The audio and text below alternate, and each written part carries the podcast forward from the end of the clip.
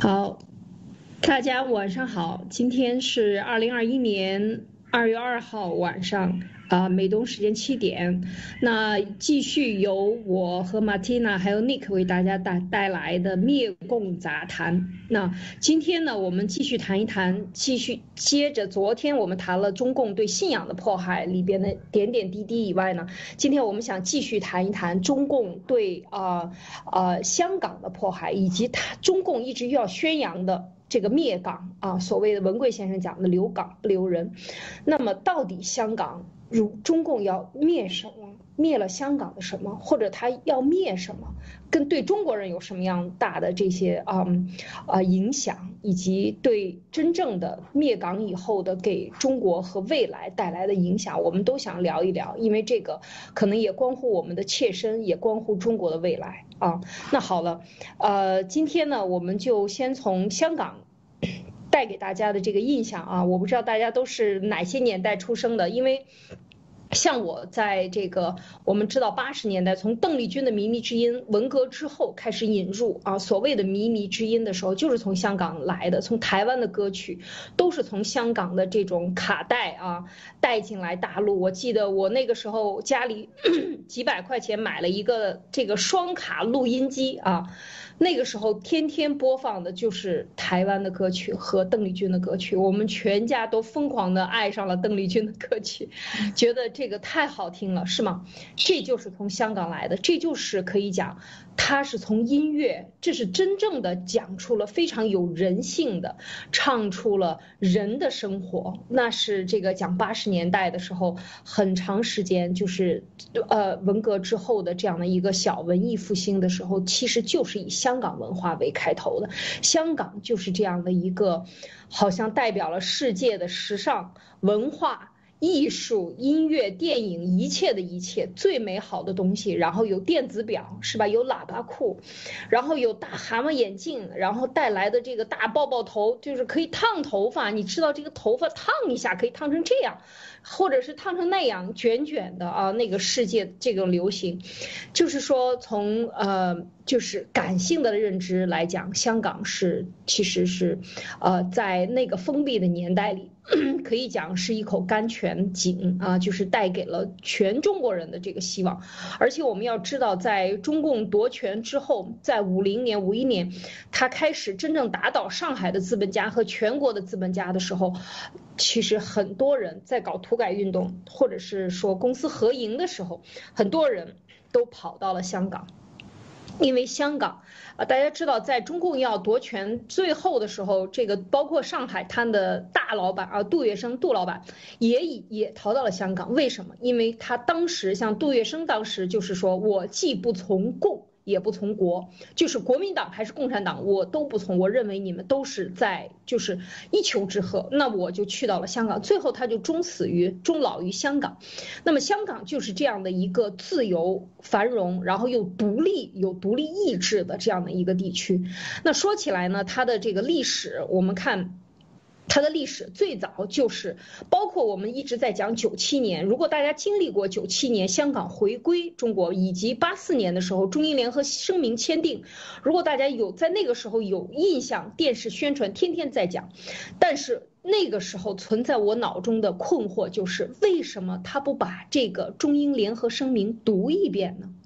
他只说中英联合声明，我们要把我们的土地抢回来。但是在中国的新闻里，在中国的报道里，几乎你看不到大众报纸和新闻传媒看不到中英联合声明的内容。大家要知道，香港非常简单，它是三个三块组成，当时还回到北中国的，就是这个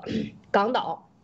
九龙还有新界啊，港岛它是一个独立。港岛和九龙当年在清政府的时候，在清政府之前，大家知道英国当时在全球在东在东南亚最早的这个这个东印度公司是在印度，那么它的军港呢就设在了现在的马来西亚的槟城，是呃一千八百多年，就十九世纪一千八百多年的时候，一千八百四十几年哈，还是六十几年这样设在了槟城，所以槟城和香港后来呢就又挪到了香港，因为香港是一个天然的深水港，非常的好避风啊，大家就是搞过码头建设的应该都知道，它是一个非常天然的一个深水港，很好。后来英国就跟总督跟。跟清政府谈，最后就是说买下了，买下了啊，无限期的买下了这个港岛和九龙。那么后来又发展到了，就是租了一个新界，新界是租九十九年。那么最后还给中国的时候呢，是要还新界，港岛九龙是英国的。不归中国，那么当时是撒切尔夫人谈出说，这三体三位一体不可以分割。一个地区如果分成两个国家，是对未来的政治和这个地区的人民是非常不利的。所以他提出三个一起还，这才有来了这个这个中英联合公报。大家要知道这个历史的渊源是当时这个小渔村是被清政府卖掉的，那个时候是有只有几万人的人口啊。或者非常少的人口，当时英国要在这边设军港，这样的话呢，就等于在东南亚地区，它是一个新，呃，槟城、马六甲和新加坡三个地方的三位一体的这样一个军港，拐过来到了中这个。都呃，这个中国的南端的时候，就是香港是它的军港，这样它就便于做贸易、军队的停靠以及等等补给。这其实是有一个渊源的，这整个的英国东印公司在往全球推广贸易的过程中形成的这样的一个历史的事件。那么这个是一个简单的一个呃。这个介绍啊，大家可以去看这个历史，都是非常简单的，呃，我都大家都能够找到的这样的一个事实。但是在这个过程中，我们想说，就是中共他没有对中国人民说清楚，中共香港其实它的来源。但是在这过去的英国统治的这百年间，香港形成的真正是东南亚可以讲这个四小龙之一，当时就是因为它繁荣的。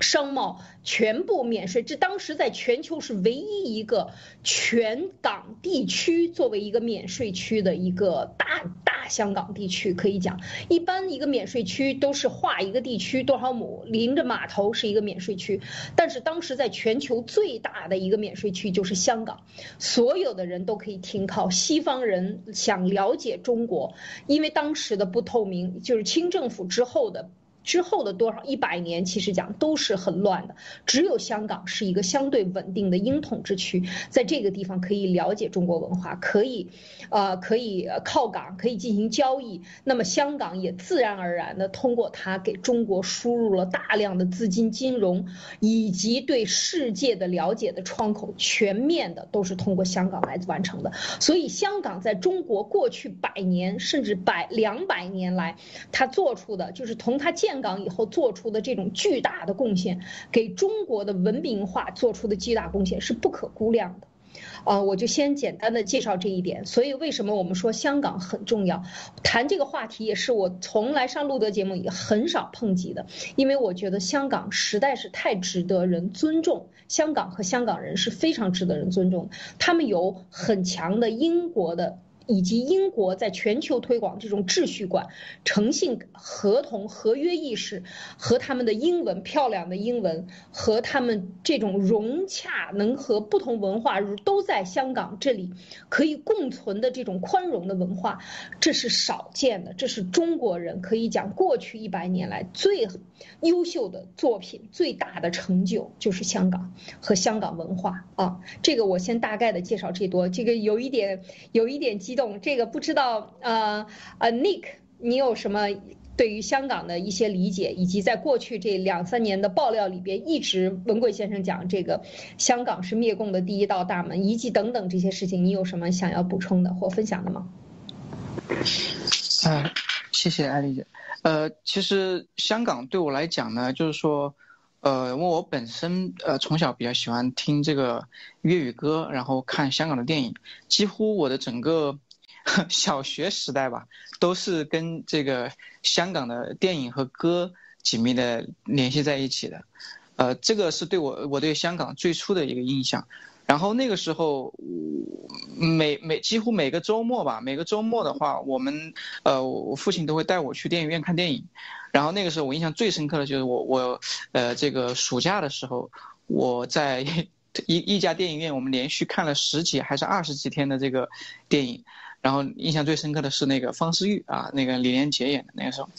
呃，怎么说呢？就是说，香港对我来讲呢，呃，我的理解还有我对香港的认识，肯定没有各位可能那么那么的深啊。因为我本身，呃，我在一个比较比较小的一个城市嘛，中小二三线城市，所以我能接触到香港的东西，那个时候已经是九十年代，呃，九十年代快末期了，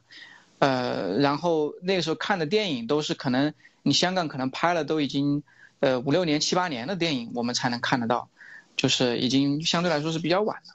嗯，但是呢，那个时候，呃，一个电影，另外一个就是这个，啊，Beyond 的这个歌，那时候也是特别特别的流行，还有张学友啊、刘德华这些，呃，这个就是我对香港最初的印象，因为那个时候我可以明显的感觉到，就是来自香港的这些文化、这些东西，跟中国大陆的比起来，完全是两个世界。我们可以有，就那个很小很小的那个年纪，我们就有一种。这种对审美的一种一种概念，就是说你去看国内的电影，去听国内的这些歌曲，跟香港的比起来，那完全就是两个世界。所以后来才理解说，香港的这种呃金融文化、这种贸易的地位，在中国大陆，它是一个与这个中国人与世界沟通的一个桥梁，可以这么说。然后呃，当时的这种呃文化呀、经济啊，都是香港是一个非常非常繁荣和这个呃的地方。那我们我很有幸，就是说我很小的时候就接触了这些东西，那呃，在我后来的人生的成长过程中呢，对审美呢就会有一定的这种啊辨识或者说是追求吧，所以我后来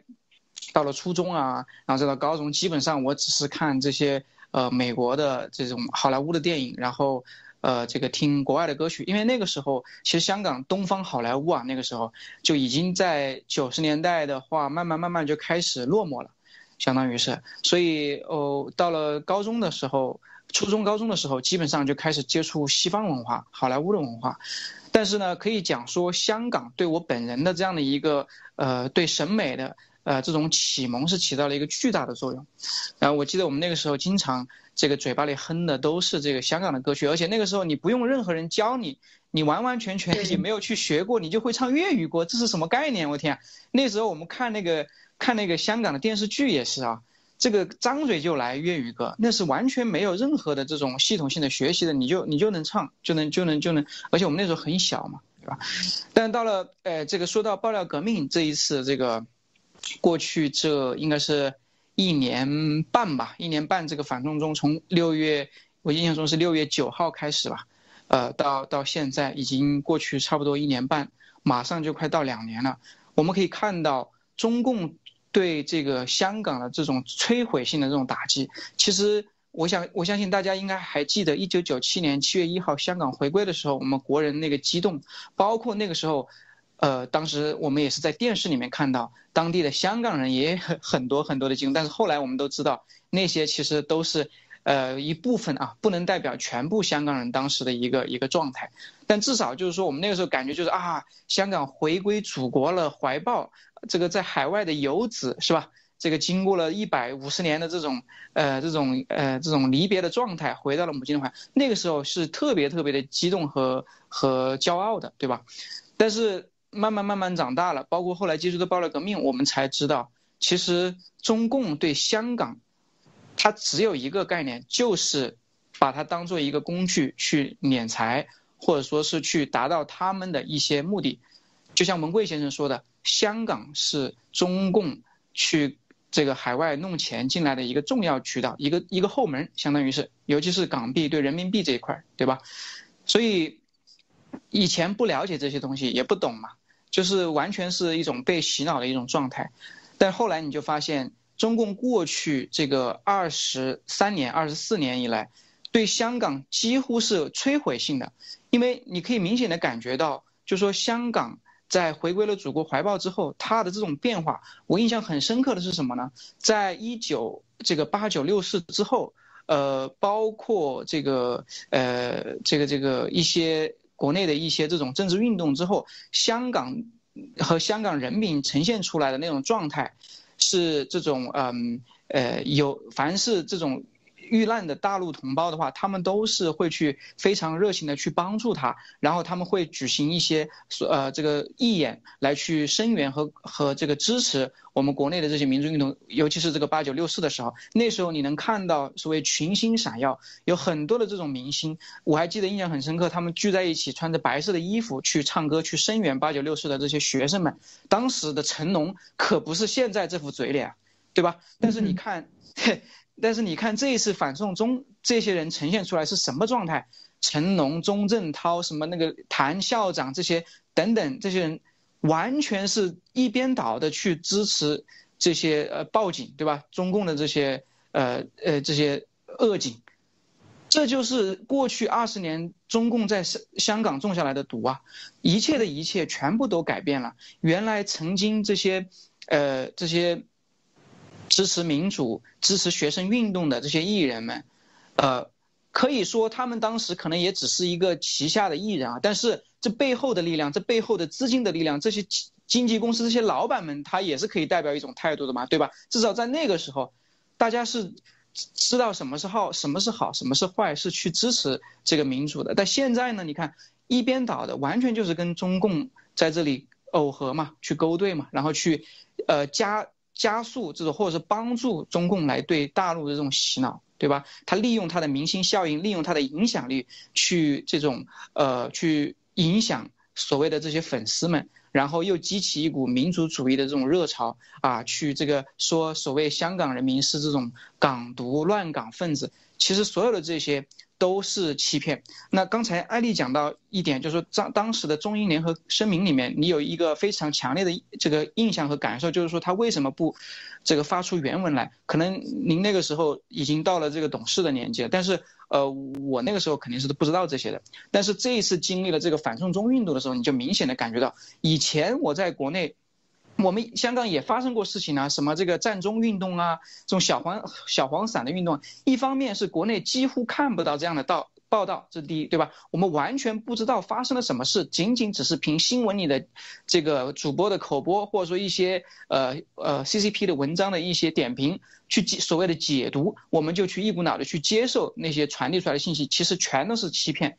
对吧？另外一个就是说，即使他报道了，第二点，即使他报道了，他也不会说给你一个全方位的报道。那我这一次，这一次有幸我逃了出来，在海外，我能看到一个全方位的这个对香港反送中运动的一个报道，而且是通过我们自己战友们的这些现身的这个，包括海外的这些大媒体的在在深陷这个身临其境的这种报道，那我明显的感觉到。跟之前的这些事情，呃，跟之前的这些运动，国内那些报道比起来，完全是两个概念。因为我真真切切的理解或和我看到和我听到和这个感受到香港里面正在发生的事情和真相，每一幕、每一个人、每一张面孔，它都是就是对。我的心灵是一个强烈的冲击，不像以前仅仅只是停留在新闻联播女主播那个画面，仅仅是停留在一些文字的描述，或者说是这种所谓的解读和评论的这个画面。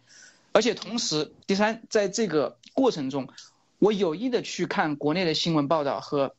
海外媒体，还有我们自己战友在现场的这些呃拍摄的这种实时画面的报道。你可以明显的感觉到，这完全是两个世界。你可以明显的感觉到，什么叫 CCP 的大外宣和宣传，什么叫 CCP 的洗脑。就是在那一刻，我彻底的明白，这个 CCP 对中国老百姓的这种毒害有多深，CCP 对中国人民的这种洗脑和控制有多强烈，有多强。呃，在这个过程中，我试图去把我看到的这些，呃，落差的、反差的。完全不一致的这种信息试图传递到呃墙内，但是我得到的是这些一些呃嘲讽和冷眼，因为他们觉得你这不是在发疯吗？你这不是在说说说疯话吗？这怎么可能？怎么是这样的？那这个新新闻联播怎么可能会这样去骗人呢？这个我们人人民报怎么会说这样的假话呢？等等等等，都是都是这种感觉，你知道吗？都是这样的反应，所以，呃，确实。对于我个人来讲，香港反送中运动整个这个过程是对我自己的一个呃绝对的彻底的一个这种呃反洗脑和启蒙的一个教育，因为以前的话没有经历过这些，你看不到 CCP 如此邪恶的这么，因为凡是没有事情的时候，大家各自安好，对吧？相安无事。但是真正要看到看明白一些事情的时候，你得真正发生一些事情。所以我相信这也是为什么文贵先生一直说。对，一直说香港是呃这个灭共的第一道大门，而且说香港是我们的圣城。我觉得这里面有一部分意义是在于此。嗯嗯，好，说得好。嗯，马蒂娜，你有什么要分享的吗？关于香港啊，我们先关于香港，我我觉得我可能和 Nick 我们两个有有可能是，也许啊，我们是同一个年代的。呃，我也是生在一个很小的城市。呃，当时我对香港的印象就是什么呢？因为我爸爸是一个呃，就是专专业做电脑啊，就是这个这个方面跟着电脑软件相关的这种这种方面的。他在很早的时候就呃，就是那个香港快要回归之前，九零年代的时候，他就去了到了深圳那边去啊，就是所谓的邓小平改革开放那个时候就去了深圳那边。然后当时我们就非常，因为我们是普通老百姓嘛。那我们的家里面就非常明显的，就是如果你留在我们的当地小城里面的话，那你的工资就是三百块、四百块，就是这个样子。但如果这个人去到了深圳那边去工作啊，去那边所谓的淘金了，那么就是一个月就有三四千块钱了，就是很好的收入。而我爸他去了之后，呃，每一年回来的时候，真的他的整个思想和我们是完全不一样的。那。呃，就是我从很早的时候，我爸爸就给了我一台电脑，就可以开始上网了。然后我在，呃，我我在小的时候啊，我记得最幸福的事情就是当时开始可以去装那个锅盖了，就是每一家都可以装一个那种，呃，锅盖，然后来收卫星电视。当时我们可以收到的频道就是香港卫视。啊，凤凰的卫视，我记得是一个五角星的一个一个形状，是是香港卫视中文台，好像是，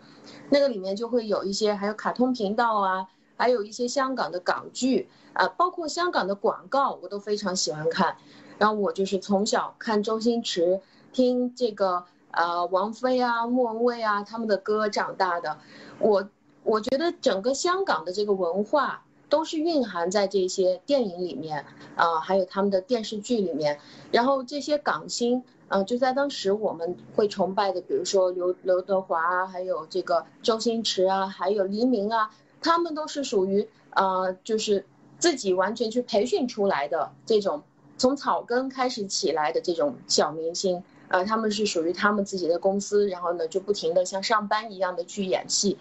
而且他们的这个内容，就像周星驰的电影里面出来的这些内容，全部都是针对于这种平民老百姓的，就是我们日常的每个人生活里面会遇到的一些事情，一些搞笑的事情啊，一些奇怪的事情、讽刺的事情，什么样的事情都有。但是到真正香港回归了之后，我知道我爸回来了，然后呢，我也可以感受得到的是，香港的电影虽然说它的画面更好了。看上去好像哇更有大片的那种感觉了，但是它的内容没有了，真正的那些可以打动你的东西没有了。它用视觉来刺激你，就整个改变了，包括这些歌曲也改变了，就包括我最喜欢的这个作词人，他所写的这些词也到后来彻底被屏蔽了。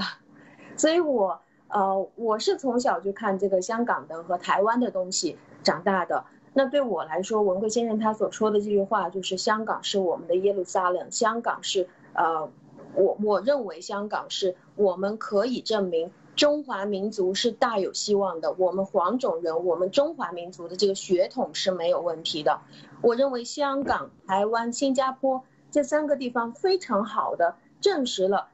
中共所说的这句谎言，就是中国人只适合拿来奴役。不适合过一种有民主的生活，或者是自由的生活，因为你真正中共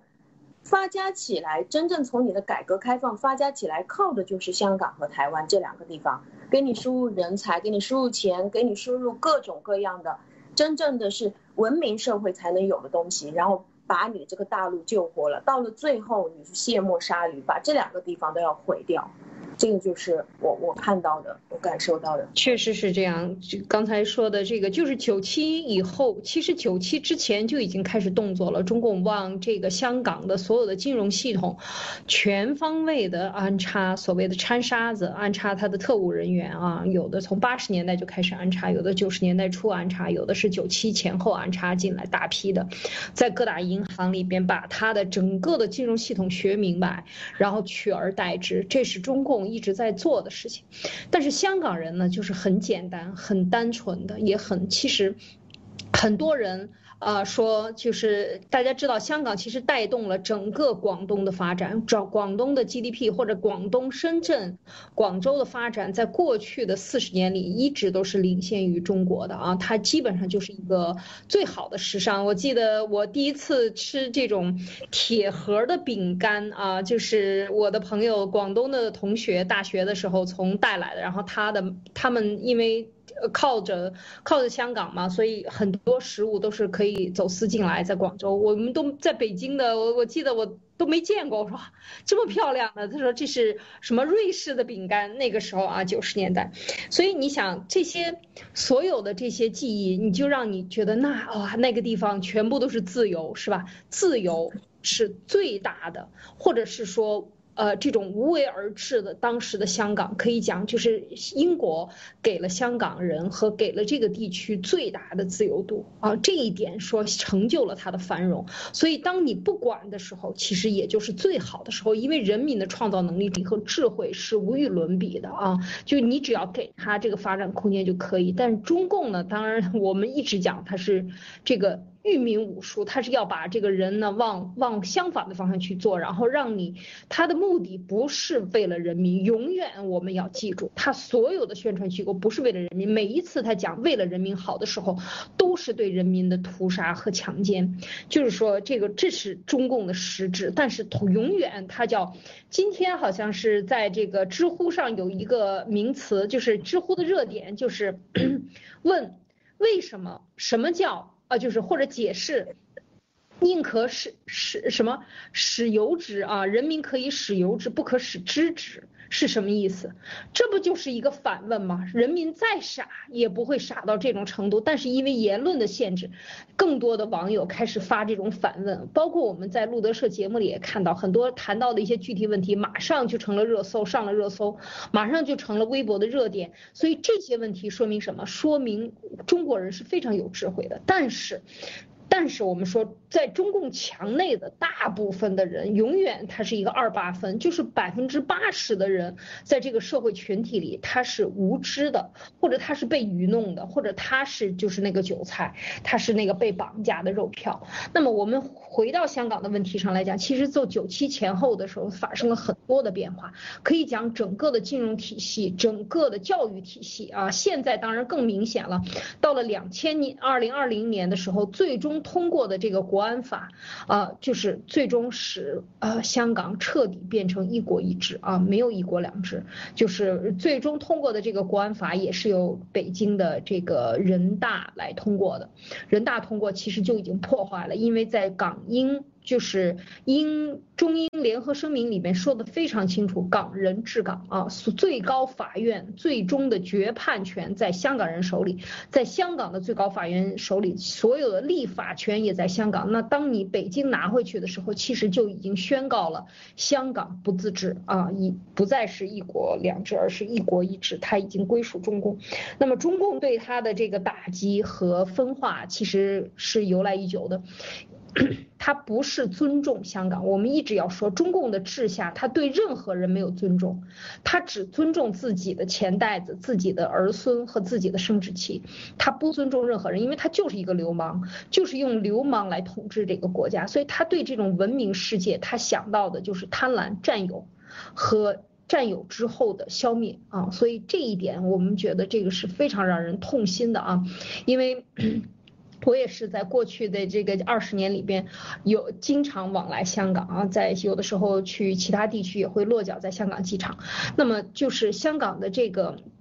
它的人文、它的这个法治和它的金融体系是被西方所接受的，而这个其实就是最值钱的，就是它的标准和它形成的这样的一个价值观形成的一个社群，以及整个这个社群在这个这个信用。它是最值钱的，这个信用是最值钱的，而中共破坏的就是这个信用。他现在已经完全在利用香港的信用来为他自己在中共大中国大陆的这种愚蠢的这种行径啊，所谓掠夺财富的行径来进行疯狂的敛财也好，来输血也好等等，做了很多这样的事情。所以我们看到现在，刚才大家都讲到了，现在也看不到更好的歌曲和创作了。香港的艺人也拜倒。在中共的这个权力下，因为强权之下，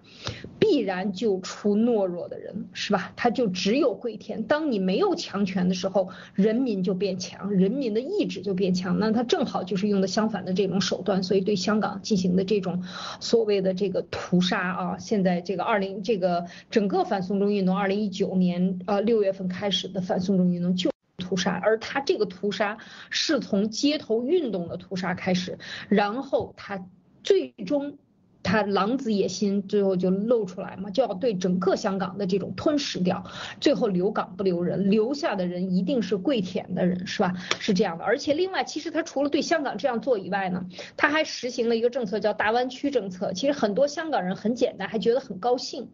呃，在香港一一河之隔的这个深圳，如果大家有经常去的话，深圳人经常说，你看现在，特别是过去十年以来啊，很多香港人在深圳上班，那么香港看看上去。去更加的，比起深圳刚建起来的这种高楼大厦，显得更加破旧一些。所以，当深圳和大湾区的这个 GDP 已经和香港持平的时候，这是深圳或者北京政府最愿意看到的。就是说，我们用新的扶持一个新的经济，然后把你比下去。然后一个深圳不够，还要做一个大湾区，八千万人，呃，这个整个的这个地区呢，来去都做成自贸区。把香港比下去，把香港这七百万人或者六百多万人变成这个大湾区的十分之一，那么这个时候呢，就通过人海战术和扩大再经营的方法，然后用中共的体制来淹没掉香港的这个地区的特殊性，就是他是用这种方法来把你最终的搞得让你就是东方之珠，让你不再发光。其实这一点呢，他的用的手段是。非常残忍的用经济蚕食的方法来侵蚀掉你。当你没有经济话语权的时候就没有。但是大家忘了，香港靠的是信用，信誉支撑信用的是法治。所以就是说这一点是中共所没有的。就不管他怎么搞。他搞得再好，他也是流氓在统治，而人们最怕的就是这种没有信用的流氓在统治一个所谓的繁荣的地区，所以这个我觉得是对香香港造成的伤害是非常大的啊，嗯，包括我们就这个，嗯，这个是我的一些看法，我觉得对香港的这个未来的这种做法呢是非常大的伤害。当然，我觉得当香港没落以后，那中国人。再说远一点，我们现在还能看到台湾，那马上也要把台湾要去搞成一国两制了。先从一国两制开始，然后变一国一制，然后变成没有制，是吧？完全是这个听从北京的。他总是用这样的一个方法，但每次都能成功。但如果是这样的话呢？其实我觉得这个。也是很悲惨的啊，就是中国人的希望在哪里？这真的是很很沉痛的一件事情。但是我们看到新中国联邦是吧？我们看到爆料革命有这么多海外华人，其实反过来讲，就是香港在最开，它之所以繁荣，就是因为它不被关注，它能够自由的发展。而那么多流亡到海外，新加坡也好，马来西亚、台湾，当然台湾是这个国共分家的时候啊跑逃跑的，那么。呃，在每一次历史阶段的被跑到下南洋、下西洋，呃，这个越大大洋到了这个呃美国的这些华人们，其实都是在一次一次的灾难中逃跑的这些精英，大家看到吗？都是移民，而这些移民往往是背叛者，或者是说不被主流被主流政权所追杀的人，而这些人是有自由意志的。所以为什么我们在看到的海外的华人有大量的希望，包括泰国是吧？还有这个嗯很多很多地区的华人留下来的华人，大家去那个地区找一找历史的时候，发现都是宋朝、明朝、清朝、元朝是吧？留下来的下南洋也好，舰队逃跑也好，各种各样的逃难也好，留下来的，但他们真正保留了那一个时代的这个文化的火种，在一个地。地区，如果在东南亚，大家去的地方多，可以看到很多。包括在其他地区，呃，其他大洋，但我看东南亚的华人会比较多一些，主要也是不同时期下南洋留下来的，所以非常有感触。这一次对香港的这种屠城啊，我们说，呃，最近昨天刚谈到的就是关于 新疆的，在这个蓬佩奥先生讲到的这个中共对新疆的是种族灭绝和反人类罪，我相信总有一天这个证据会证明他对香港做的也是同样的种族灭绝和反。反人类罪，但当然不只是香港，是吧？这一个地区一个地区的谈，但是香港，我们相信，因为这样的一个呃文明的灯塔和自由时尚的之都啊，这个受到这种残害，真的是让人痛心啊。嗯，马马蒂娜，你还有什么在这方面要呃分享的？嗯，我我我我在参加了爆料革命之后。呃，最先做的两首歌就是两首歌都是写香港的，呃，因为我当我有了自由，可以开始写歌的时候，呃，我脑海里面最大的那个画面，呃，最触动我的那个画面就是香港的这些画面，嗯，包括呃，我现在每一个星期我都在不断的做音乐视频嘛，嗯，那我。嗯，在在我的脑海里面，最让我感觉深刻的就是那些香港的记者当时在街头啊拍下来的那些非常近距离的、非常真实的那些照片和画面。我记得非常清楚，我当时在家里面的时候，呃，我有香港的朋友，那我当时就就就就跟他说，他说他马上六月十二号他要从香港回到内地，啊，我当时就跟他说，你可能这两天会。会出很大的事情哦，因为我知道六月九号当时那个路德社不是说会有一个非常大的事情，然后机构就会说啊，就就说那天需要整天的直播，然后呃跟那个香港的朋友说完了之后，他说没事的，嗯，我们香港人都是非常清楚的这些事情啊，小孩子闹事嘛。我们的政府已经已经是非常的专业了，对于这些事情，他们有一套很好的办法，他们可以压下来的，没有多大问题。我们香港人都经历过很多了，所以我后来我也就不再和那个呃香港的那个朋友去聊这个事儿了。嗯，我当时是在那个时期，我还在我还在国内生活，就在六月九号的那个时候，啊，我我的感觉是非常憋闷的，非常难受的，就是当我打开了我的手机，看到。朋友圈里面所刷的东西全部都是呃微信里面的代购啊，淘宝里面的商品啊，呃乱七八糟的一些关于什么呃自己生活的事情啊，呃恋爱的事情啊，但是我所眼前看到的直播里面的却是一百多万人、几十万人站站在街头的那个画面，在那边抗争，然后被那个呃被被呃辣椒水呀还是。被那个催泪瓦斯就在那边拼命的喷他们，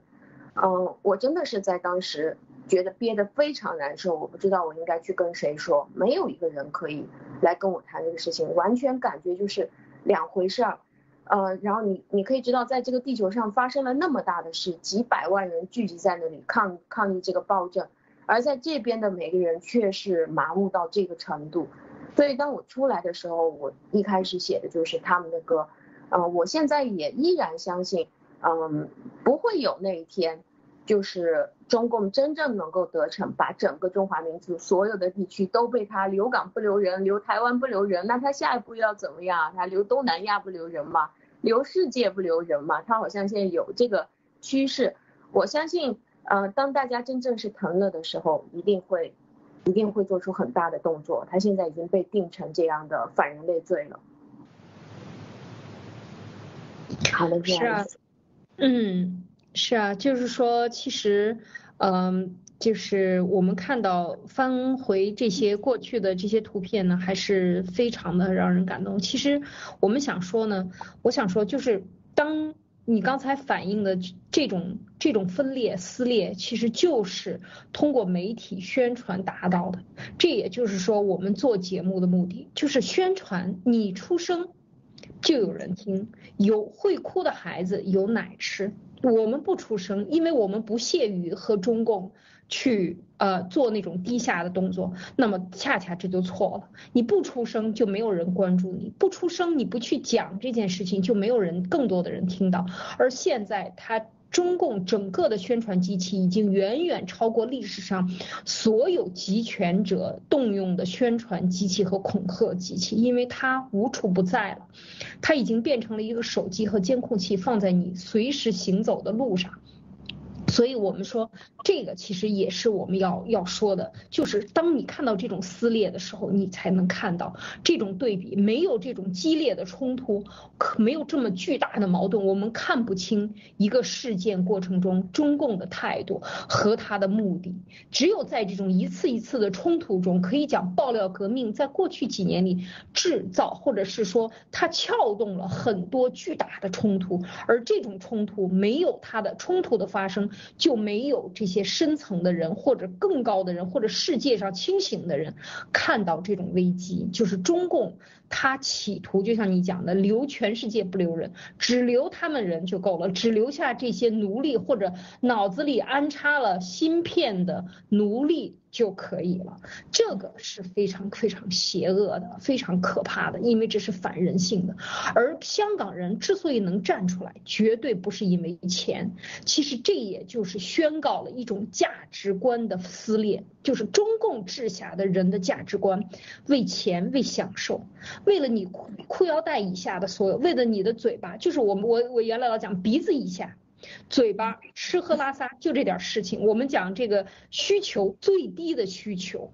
你的所有的信仰都变成了最低级的钱的信仰，所以这个才是可悲的。而香港人没有，他依然还是有着中国人传统的教育中留下来的这种正义、骨气、信用啊。就是还有这种团结和勇气，这些都是中国人的优良传统，在他们身上能看到。为什么在十几亿人的中国大陆被洗脑的人身上看不到呢？大家都经历过摧残，而中香港人经历还在经历当中这种摧残，那么他们经历完了，在这样的一个程度下，如此大量的百万人级的这种反反馈，就是反抗啊，百分之几十的人上街。这都是史无前例的，在历史上过去一百年来，你也找不到更比这个更轰轰烈烈的这种运动了。可以讲啊，就香港人的上街运动，所以我们看到这些的时候，其实这个。才是中国人的希望。我想说的是，就是说它是一个时尚之都。为什么时尚？它为什么是一个时尚的灯塔，人追求的一个地方？因为它里边有一些非常甜蜜的东西。这种甜蜜的东西，在我们的信仰追求里，其实这就是自由。他对自由的敢于去追求，它的简单啊，包括其实我像我本人，我我也有一些香港的朋友。也在里边呃有一些经经商的有有一些人，很多人说我的呃广东的朋友啊，还有一些什么就说说这些香港人看不起我们，然后我也和香港人聊天，他就老是跟我讲，他是一个老人啊，我有一个老朋老人的朋友，我讲一讲他的故事，他就是快快八十岁了，七七十七七十八岁了，呃这一两年我还是在二零一九年见到他，那个时候呢他就是老跟我讲，他说我看不起大陆人，我到大陆我到深圳不吃饭的，我早上坐他因为。他是免费的嘛啊，他那个公交车所有的都是六十岁以上人是免费，他是坐公交出行的。但是他家他已经全部拿了加拿大的移民，他的女儿啊、孩子啊、孙子啊全部都在加拿大。但是他因为是香港出生，经常会带着我，有空的时候就去坐 bus，坐了 bus，然后呢他就一站一站的指给我看，因为香港的路很窄啊，很多地方都在山间来穿梭。他就跟我讲他在哪个教会学校读书长大的，很多很多的教会学校就是这种呃就是。基督教会学校福利院长大的，呃，那么他就是跟我讲这些，然后就就是很现实，呃，我有的时候就是还需要付他钱，还没有付的，他说，哎，你没有付我钱呢，你要给我几百块也好，几千块也好，就说你你要他算的很清楚。那么很多大陆的人就是不喜欢他，说你看这些香港人很小气，而恰恰相反，这就是一种信用，你答应了的，你就要做到。那么反过来，我想讲一件小事，那我那天有一次呢，有一天呢，就是很晚了，我我要过去香港，去到深圳，那在路上，在那个入了关入了深圳关口的这个呃免税店里面买一点东西，结果就把护照扔扔在免税店里，然后我出了关出关的时候已经到关口了，已经走过了中界线，结果就没有护照，结果前后又回又回不去香港那边了，因为在那边的那个免税店，我就给老先生打了个电话，我说我这个哎呀糟了。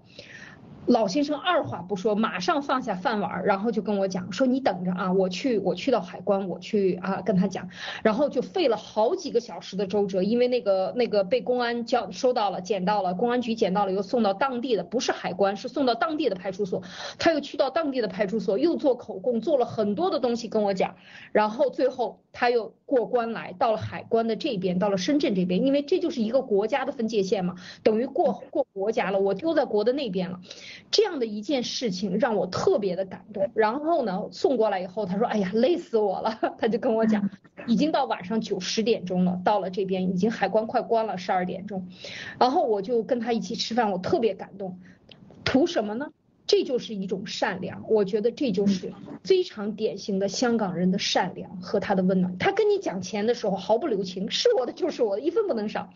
但是事实上，事实上很多。大陆人或者这些带着这种各种观念的人，他们对香港人呢，就是你在日常生活中交往，你会发现他特别的这个有，这就是一种温暖，带给我的温暖。所以我今天想讲出来就是什么呢？就是说，其实他这种。情情节或者这种文化的传承，这才是香港人。这也就是说，我认识在海外认识很多香港人，他们都给我讲，他们这些老人当年在文革的时候，多少人沿着河、沿着湘江飘下去的，死了的这些人，逃难的人，死在河里的，偷渡不成的人，为什么他们要宁可死，也要去到香港？就是那个时候的中国人还要追求这样的一种温暖，或者这样追向往这样的一个地方，最起码。嘛，有相对的公平和交易，还有一个，这是一个走向世界的，这是中国人可以自由呼吸的地方。所以我觉得香港，嗯，就是这是我的一点感受啊，一个小故事。嗯，我不知道 Nick 有没有在海外遇到过一些香港的朋友，你有什么感受？呃，嗯，香港的朋友。倒没有，但是公司的同事还是有，但是跟他们的交集，呃，就是说在工作上的交集并不是很多。呃，我想我想补充一点，就是说，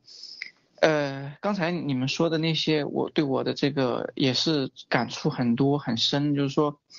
呃，我看这个整个这个呃反送中运动从去年啊从前年。的六月份到现在，呃，香港人作为一个群体，这个群体特征给我的一个印象就是说，这个群体他有信仰，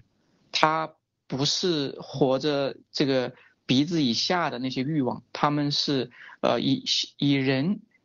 作为人在活着。相比于大陆人这个群体，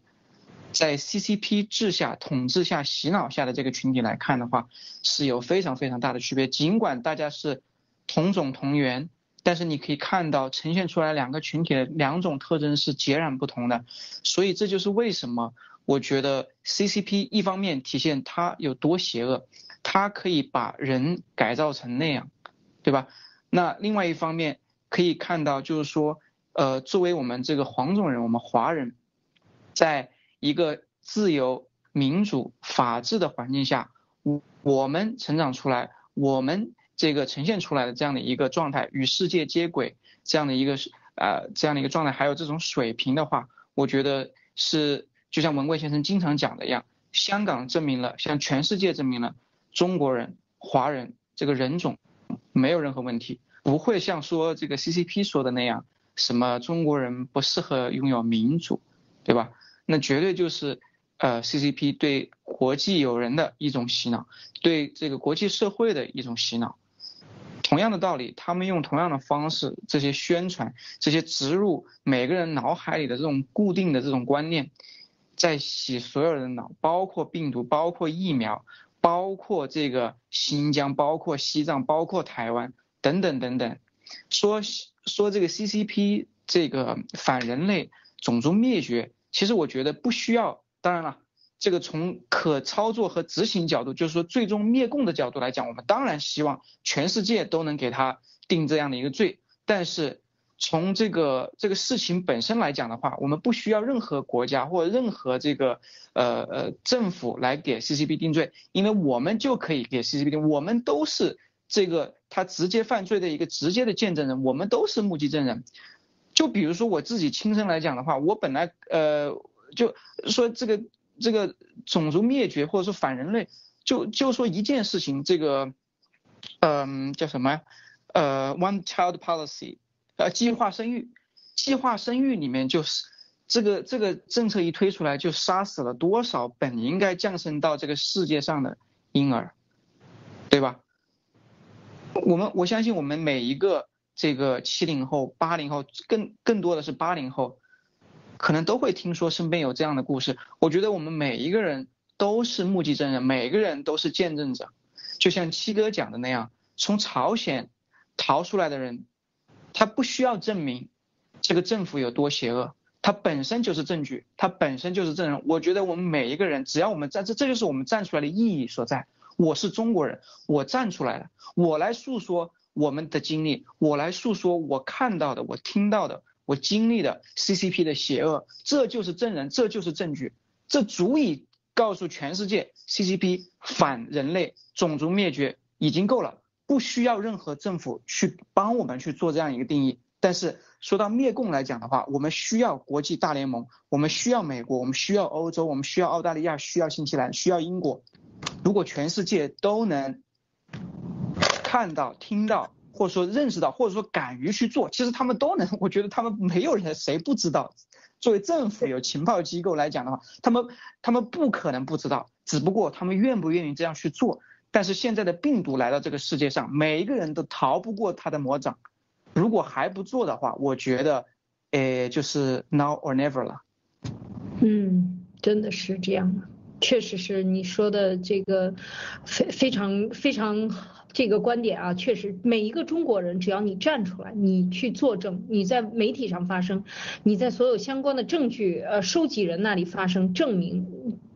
共干了什么？对你家族造成什么伤害？每一个见证者，你看到了什么？你的证据其实都是证据。所以我觉得这一点上就是，呃，就是全面的这种发生。在现在这个世界唤醒这个世界的正义力量，其实起到了非常非常大的作用。我们看到香港其实起到了很大的作用，但是中共对这个整个反送中的这个媒体的这个拉锯战，我们看到包括在病毒问题上跟世界各国用金钱来威胁、来交易的这样的一个拉锯战一直存在当中啊。所以，这个声音的发出，正义声音的发出是如此的重要啊！就是在这个时代里，当大家都坐在屋子里的时候，声音。越大，似乎就越具有正义性，还是这样的一个心理暗示。中共还是利用这样的一个心理模式来对这个全球进行控制或者舆论控制，来来宣传他的。这一套做法，所以我们就是说，呃，在在这个这个刚才呃 Nick 讲的这一点，我觉得非常有认同啊。另外呢，我也想说，其实对香港的种族灭绝这件事情，以及对全中国人的这一些一一一这个一一独生子女政策啊，以及现在你不生孩子又要把你对你进行强烈的制裁，啊，所有的这些其实都是反人类的，全部都是。这绝对反人类。对，你不生孩子你也犯罪啊！你生生一个孩子你也不行了，你必须得生两个，所以这些都是非常让人发指的这种行径。就是说，中共他你需要人口，你就得给我制造，你就是你的肚皮，你们两口子就是我的生产工厂，你必须得给我生出小奴隶来。所以这种作为才是说要我们要说给世界人听，这世界很多很多人。都是无法想象的，就是说没有信仰或者是信仰撒旦教的人是可以这样来统治世统治一个国家的，而他居然能够创造 GDP，能够把这个全世界贴上瓷砖，能够把瓷砖贴到长城上，他能够把瓷砖贴到所有的地方去，告诉你，你看中国就是冠冕堂皇的，就是富丽堂皇的，事实上所有看得见的地方。就是看不见的软性的地方都是有缺陷的，都是有巨大缺陷的啊，都是让人呃无法呼吸的。所以在香港这个问题上呢，我们就说它是被定为这个反人类罪呢，是迟早的事情。那么还想分想分享一点呢，就是说，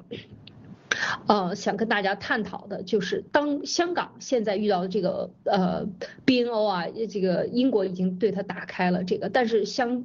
港政府现在的港政府呢就不承认，以及对香港人又进行适当的控制，不允许他们离境。但我们知道，其实香港人在九七年之前，大家要知道是产产生过很大的讨论。之前的十年是有大量的港人，基本上是呃三分之一吧，还是多少，都已经移民加拿大、英国啊，这个欧洲啊是比较多去的地方，就是很多人都是有两本护照的。那就是说，现在如果真的把香港人赶走，留港不留人。其实我觉得就是看到了一个，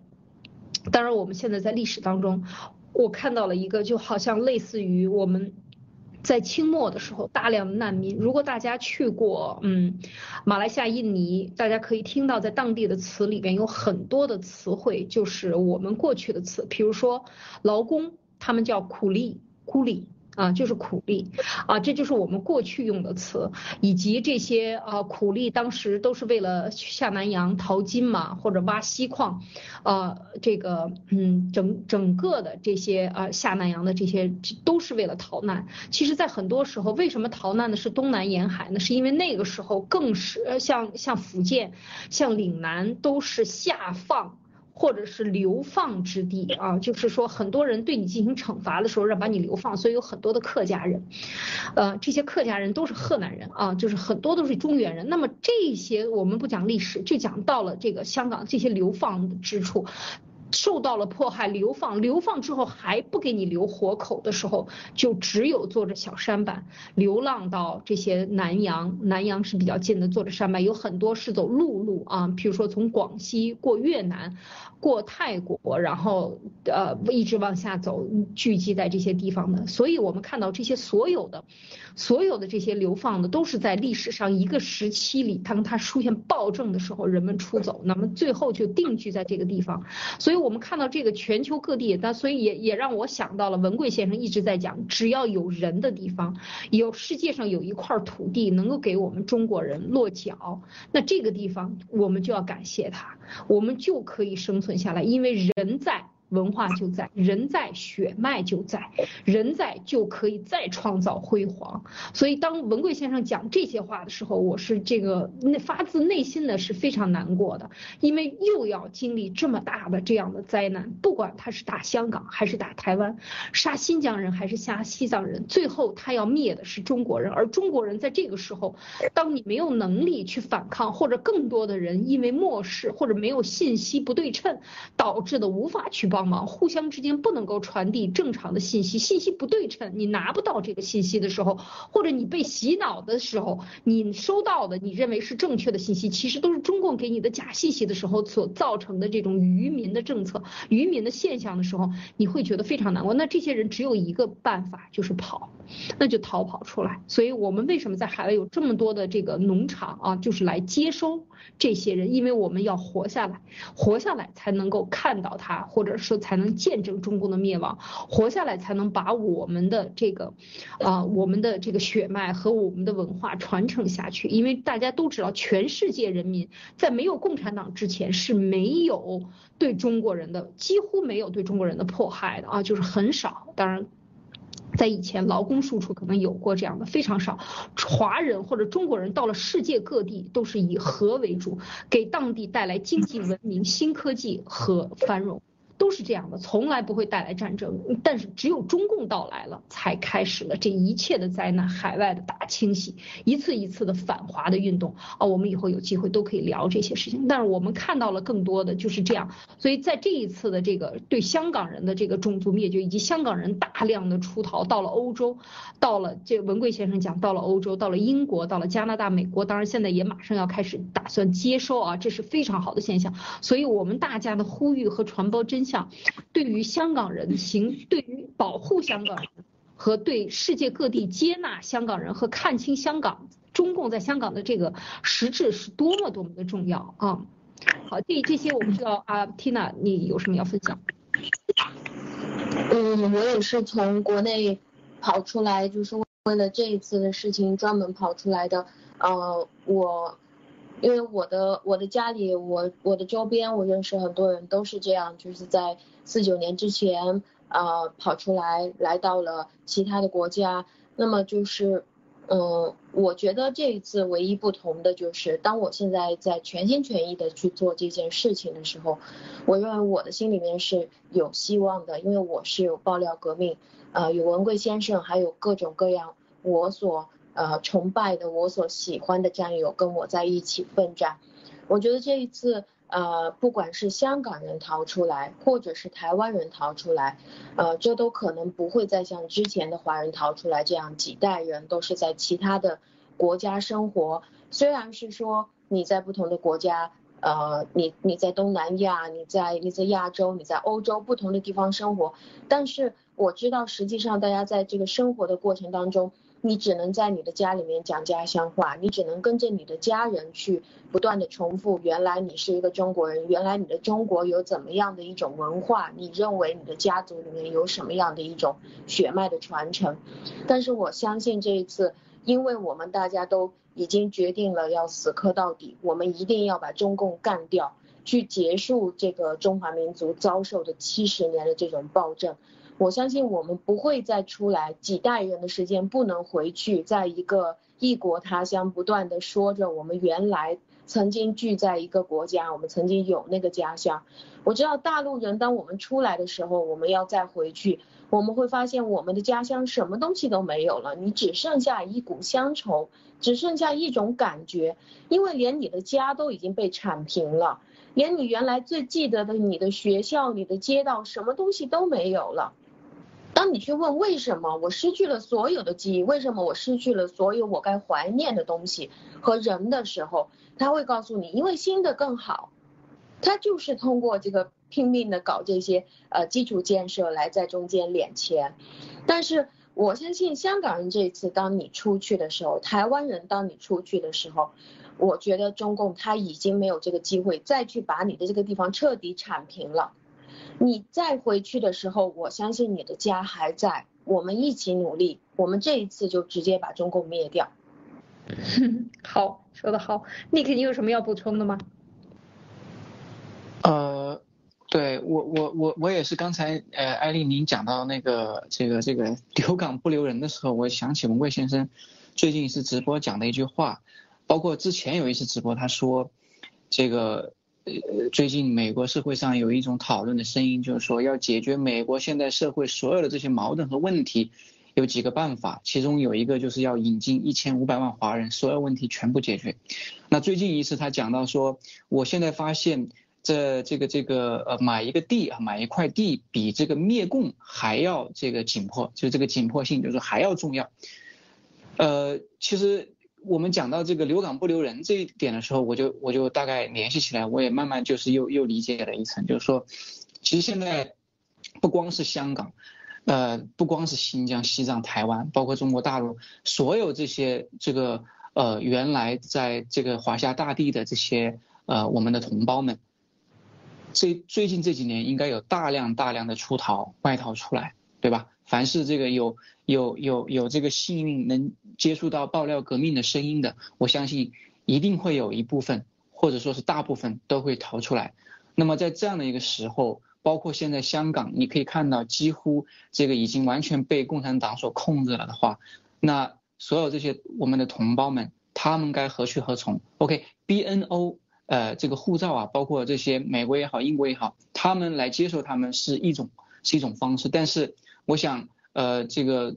这个文贵先生想做的一件事情，可能就是说要给大家在海外有一个真正属于我们自己的一个家，那就是新中国联邦。新中国联邦是一个。呃，是一个这个国家一个一个一个需呃一个概念，但是我们要有落到实处的话，可能是需要有这么一块呃这个地，对吧？所以说，我想这个文贵先生那天直播的时候说到这个的时候，我就觉得呃这个确实也是我们现在呃如果说在这个过渡时期的话，是一个比较重要的一件事情。那我最后我想说呃分享一句这个雷神三里面的一句台词，就是说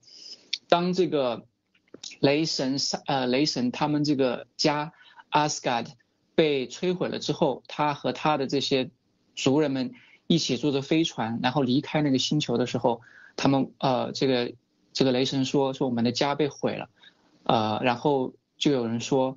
呃，这个有阿斯加德人的地方就是阿斯加德，什么意思呢？就是说，呃，我们华人。不管是以后我们回到大陆，还是说在这个过程中我们聚集在另外一个地方，只要有我们这个华人有我们同胞的地方，就是我们的家。那新中国联邦一定是在这里面，我相信是大家这个呃最想要呃这个呃去或者说是加入的一个地方。那我也希望就是在这个过程呃能尽快能加速，